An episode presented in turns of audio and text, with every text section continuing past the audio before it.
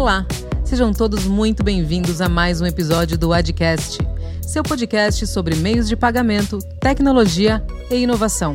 Eu sou Camila Ribeiro e está aqui comigo meu colega Pedro Lipkin, que hoje vai falar um pouco mais do que o habitual, pois é ele quem vai responder minhas perguntas. E aí, Pedro, tudo bom? Fala, Cami, tudo bem? Tudo pronto também, né? É, é muito diferente estar do outro lado, mas já que eu aceitei, bora lá. Então bora lá. Pedro Lipkin é responsável por compliance e riscos operacionais aqui na DIC. E no posto de entrevistado, hoje o Pedro vai compartilhar conosco um pouco sobre o contexto regulatório do mercado de pagamentos brasileiro. E agora sim, não tem mais volta. Bora lá, Pedro. Bora. Pedro, eu me arrisco a dizer que a indústria de meios de pagamento é um dos mercados mais bem regulados no Brasil, certo? Então, é, conta pra gente o que essa afirmação quer dizer e quem são os participantes e suas classificações. Bom, em primeiro lugar, é, é a indústria de meios de pagamento é a mais regulada porque a gente está falando de dinheiro. E dinheiro, basicamente, você precisa ter muita segurança das transações, garantir né, a origem e o destino dos recursos. Então, no fim do dia, a gente tem uma. O Banco Central é o, é o regulador do nosso mercado, e como a gente está falando de dinheiro, né, de instituições financeiras, a gente está falando de crédito, a gente está falando de operações é, vultosas, isso tudo precisa ser muito bem é, regulado, muito, ter regras muito claras do que fazer e do que não pode, do que é proibido. Né? No mercado de pagamentos especificamente, a gente tem a figura dos emissores, basicamente instituições financeiras, as maiores, né? Os maiores emissores são instituições financeiras. É, temos as bandeiras, são os, os, instituidores de arranjo de pagamento, né? Visa, Master, Elo. E temos as credenciadoras, né? a DIC, GetNet, Stone, Cielo e Rede, por exemplo, que são instituições de pagamento, né? um tipo de instituição com uma regulação até um pouco mais simples pela característica da, da atividade.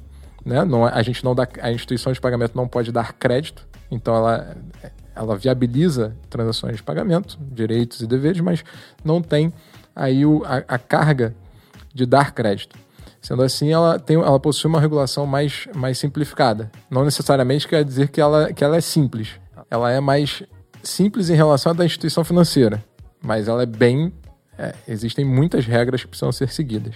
Né? Além disso, existem alguns outros players aqui, né? as fintechs e os subcredenciadores, por exemplo, que são, em alguns casos, eles podem é, acabar atuando, né? Ou, talvez na entrada deles eles possam não ser diretamente regulados, mas eles são é, regulados pelos, pelas instituições autorizadas. O que isso quer dizer? Uma credenciadora precisa regular o que o subcredenciador está fazendo. Então, existe uma regulação indireta das atividades do subcredenciador. Muito bom. E então, é, e qual que é o papel do Banco Central e das bandeiras? A gente pode dizer que o Banco Central é, é, define o que a gente precisa, o que a gente pode ou não pode fazer, né? E além disso, ele faz, a, a, ele conduz, né? Tem todo um departamento de supervisão de conduta para gente, para garantir que as, que as regras estão sendo seguidas. Ele define o que, não necessariamente o como. No mercado de pagamentos, a bandeira entra nessa, nesse como, nessa visão mais operacional. Existem os regulamentos dos arranjos, que são quase normativos do Banco Central, na, na, no, do ponto de vista até de linguagem, entretanto, eles entram em aspectos técnicos e operacionais que precisam, é, que garantem o bom funcionamento do nosso mercado. Para dar um exemplo, no regulamento de, do, dos arranjos tem lá um capítulo específico sobre direitos e deveres, né, obrigações dos subcredenciadores. Existem ali diretrizes e ações que os credenciadores ou os próprios subcredenciadores, como participantes do arranjo, precisam seguir. Isso é só para dar um exemplo de, do como. Vai entrar é, falando sobre questões específicas de PLD, de liquidação, de obrigaço, das obrigações né, para garantir que no fim do dia, uma transação, né, quando um portador, uma pessoa vai lá e faz uma compra com cartão de crédito ou um cartão de débito, é, o estabelecimento comercial receba né, essa transação. Falando aqui que ela é uma transação válida. Né? Então, né, no nosso mercado, quando uma transação válida ocorre, o estabelecimento comercial necessariamente precisa receber o dinheiro. Para isso acontecer, existem, existe uma cadeia de direitos e deveres entre os participantes para garantir que o estabelecimento comercial realmente receba o dinheiro devido. Certo. Você é, comentou, né, que o, o Bacen, né, ele diz o quê, a bandeira diz como, e aí os players vão agindo conforme essas orientações. Eu achei curioso essa questão que é, o subcredenciador tem as suas responsabilidades, mas a gente sabe que ele está abaixo na cadeia, como você bem explicou, das credenciadoras. Nesse caso, é, a credenciadora, ela fica responsável é, pelo que o sub faz ou ela é ela que tem que garantir que o sub faz, ela também está monitorando, ou é ela que. Como que funciona essa relação? Bom, interessante. Porque se você pegar o normativo do Banco Central, sempre que se comenta sobre o subcredenciador, por exemplo, é que o credenciador precisa garantir que o sub faça alguma coisa. Questão de registro de recebíveis. A credenciadora precisa garantir que o sub registre. Como isso vai acontecer? Aí deixa-se para o mercado chegar a uma, a, um, a uma forma de fazer. Não, não existe uma única forma de, de, fazer isso. Mesma coisa do ponto de vista de questões de bandeira. Né? É, a bandeira estabelece padrões de mensagem, padrões de, de, de processos, lidar com fraudes. Para, como eu falei, né, para ter uma transação válida, você precisa capturar, processar e liquidar essa transação. Para tudo isso acontecer, precisa ter parâmetros claros e regras claras para que todo o mercado consiga agir de modo eficiente. Né? E a gente sabe que existe muito problema operacional no meio do caminho, questões sistêmicas, é, legadas, etc. Mas existe um padrão a ser seguido. Obviamente, esse mercado, quem está no mercado sabe que precisa né, estar o tempo todo sendo, se atualizando, né, até porque no caso de bandeiras tem lá os, as duas publicações anuais, grandes publicações anuais de é, itens obrigatórios a serem seguidos. Uma quantidade absurda de mandates mesmo, de, de itens né, operacionais, técnicos, é, de produto que precisam ser adaptados. Então, existe uma carga regulatória muito grande, né, uma carga operacional também muito grande para acompanhar esse mercado. Por isso que, por, voltando à pergunta inicial, por isso que eu digo que esse mercado é altamente regulado, porque a gente tem, uma, tem um trabalho muito forte de acompanhar tudo que acontece, tanto do lado do Banco Central quanto das bandeiras, para garantir que esteja sendo esteja em conformidade. Né?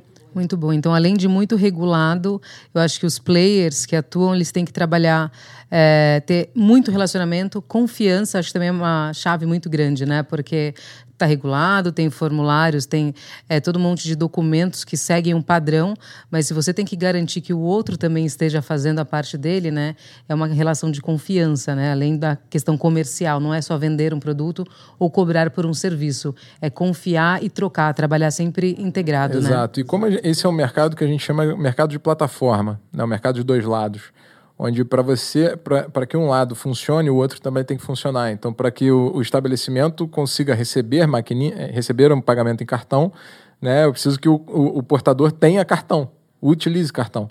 Então, é, é, é, exatamente isso. Precisa ter um equilíbrio entre os dois lados desse, desse mercado. O que, que isso implica? Né? Implica em, obviamente, é, os conflitos de interesses né, entre interesses comerciais, operacionais, etc., porque cada, cada empresa tem sua, tem sua estratégia, né, estratégia de negócio, estratégia operacional.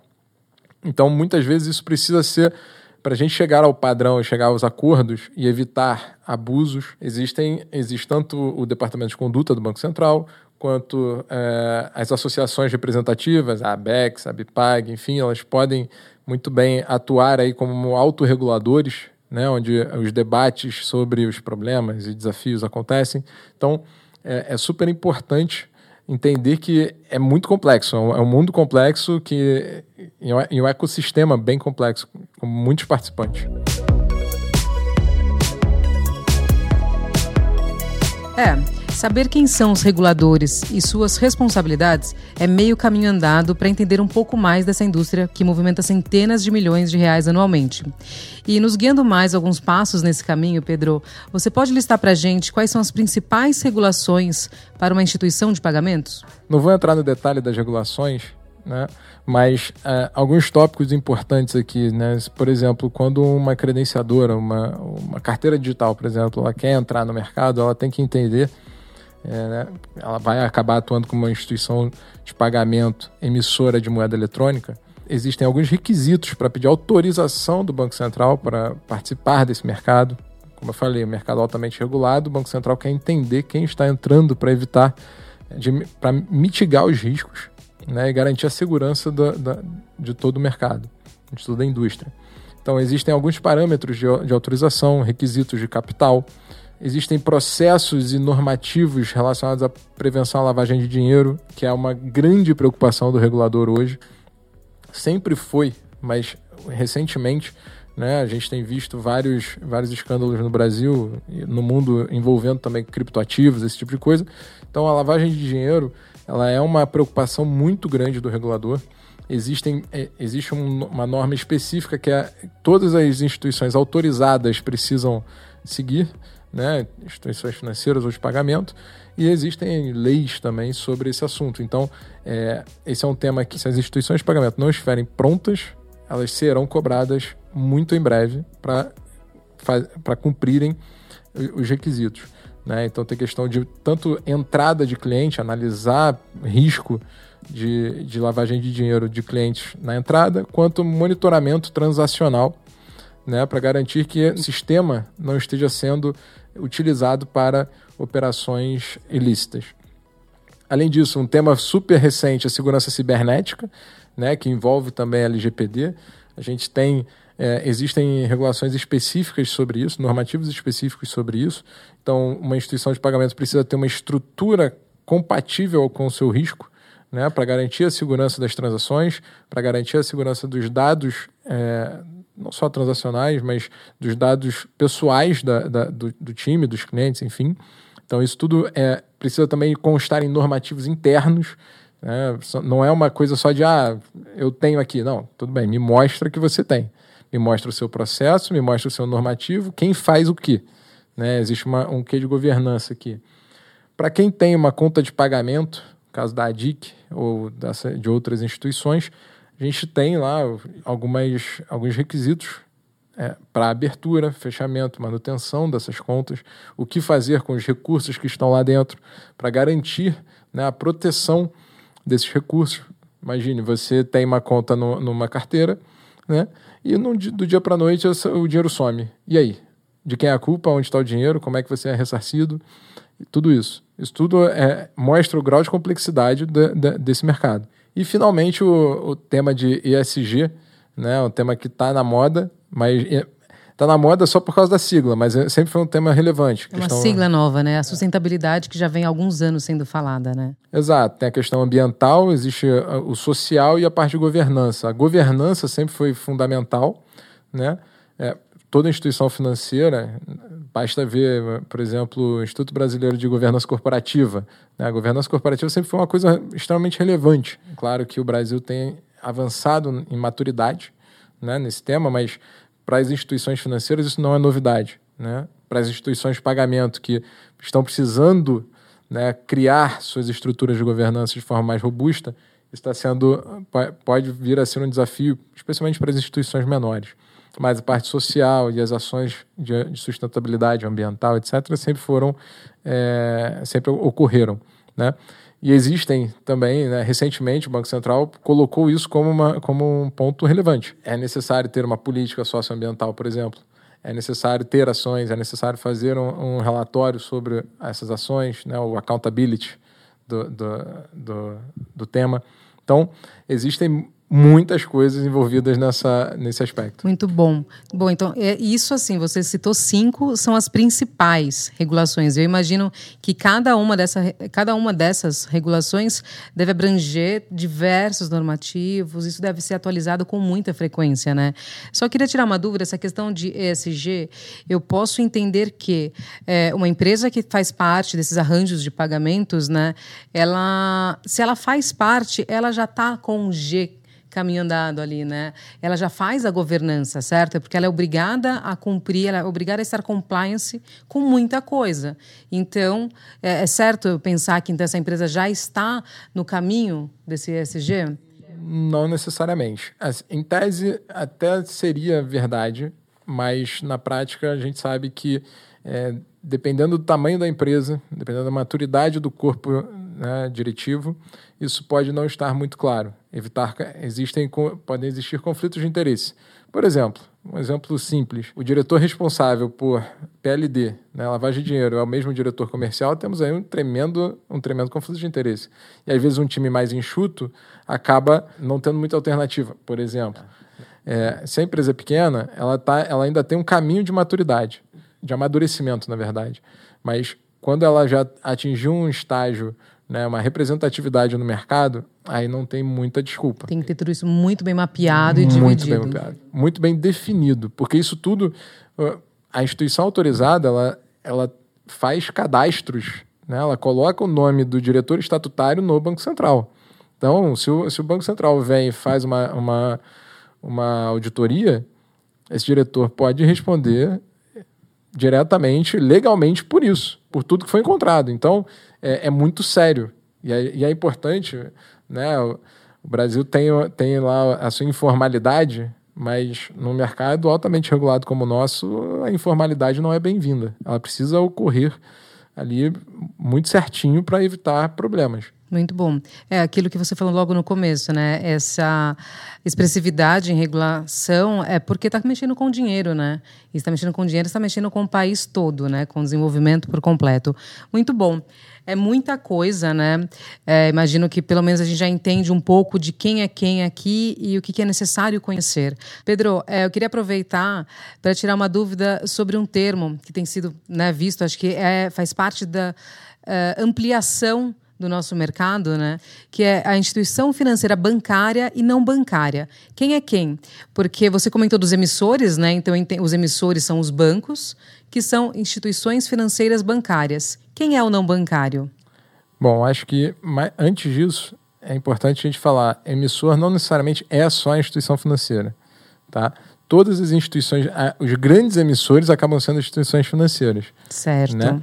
Mas, por exemplo, o que, que separa o que, que diferencia a instituição financeira de uma instituição de pagamento? A instituição de pagamento não pode fazer o que uma instituição financeira faz. O que, que quer dizer isso?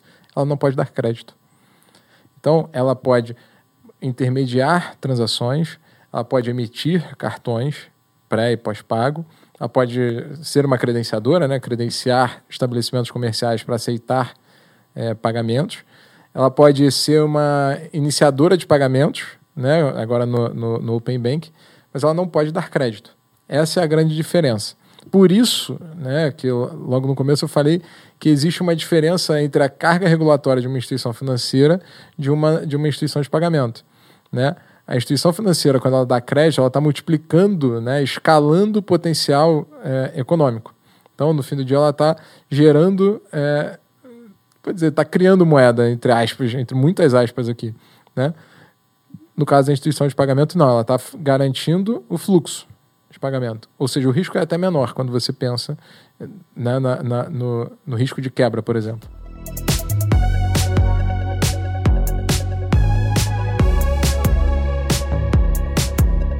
Então, para encerrar, me conta uma curiosidade. É verdade que o sistema financeiro brasileiro é um dos mais desenvolvidos e também é, sempre foi assim ou teve alguma mudança de rota que fez com que nós atingíssemos esse ponto? É, o mercado, o mercado, mercado brasileiro, é, falar de pagamentos específico, especificamente, mas se você considerar que há 10 anos menos, talvez um pouquinho mais, ainda tinha lá o Reco-Reco e hoje você tem o cartão com chip, senha, podendo fazer a transação sem é, só no contato. Houve uma, um desenvolvimento muito grande. Estima-se né, que 60% do consumo das famílias hoje chega, seja realizado através de cartões. Então, assim, o mercado cresceu bastante. Se desenvolveu muito, sim, porque é, comparado com outros países, ainda 60% do consumo ainda pode ter espaço para crescimento, mas do ponto de vista de tecnologia, do ponto de vista de, de prevenção à fraude, etc., a gente evoluiu muito e aprendeu muito com, com a experiência de fora também. Se a gente considerar hoje a agenda do Banco Central, a agenda de desenvolvimento do mercado, do sistema financeiro e de pagamentos do Banco Central, a gente está vendo uma agenda muito progressista, no sentido de trazer muitos temas novos, inovações, moeda virtual, criptoativo, etc., para o mercado brasileiro. Né? Ou seja, você está trazendo as melhores práticas e melhores experiências de fora para cá. O próprio Pix é isso. É, o, o, tema foi estudado e, vir, e foi implementado muito rápido. Foi, começou o estudo do Pix em 2017, foi implementado em 2020. Então, assim, isso, foi em cima da experiência internacional, melhores práticas. Mesma coisa Open Banking. A gente aprendeu com a, com a experiência do, do, Reino Unido, da Austrália e de outros lugares e já está implementando aqui no Brasil. Claro, com seus desafios operacionais do dia a dia. Né? Mas do ponto de vista regulatório, a gente está muito avançado. Muito bom. Pedro, muito obrigada. É bem legal entender né, como que funciona a engrenagem do segmento que a gente atua. E sem dúvida é uma área bastante interessante e desafiadora para se atuar, né? E agora para encerrar, você tem dicas de leitura ou cursos sobre regulamentação do mercado financeiro, né, do mercado de pagamentos que você pode deixar para os nossos ouvintes? O próprio site do Banco Central traz muita informação interessante. É claro que é, para o leigo, para uma pessoa que está entrando agora, pode ser um pouquinho difícil, mas é, não, é, não é nem um pouco. não é impossível. Então é, é interessante. É, foi um desafio deixar o, o, tema aqui menos burocrático, afinal a gente está falando de burocracia no fim do dia, mas é, acho também que vale a pena a gente. É, a gente vai colocar alguns temas, alguns conteúdos ao longo do, do ano né, aqui no, na, nas mídias da ADIC. Muito bom. Pedro, mais uma vez, muito obrigada por estar aqui com outro chapéu hoje de entrevistado. Foi excelente. É, e aos nossos ouvintes, meu muito obrigada por acompanhar a gente em mais um podcast. E lembre-se que para ser notificado de novos episódios, é só se inscrever na plataforma de sua preferência. E também não esqueça de seguir a DIC no Instagram ou no LinkedIn. Nos encontramos no próximo episódio. Até mais.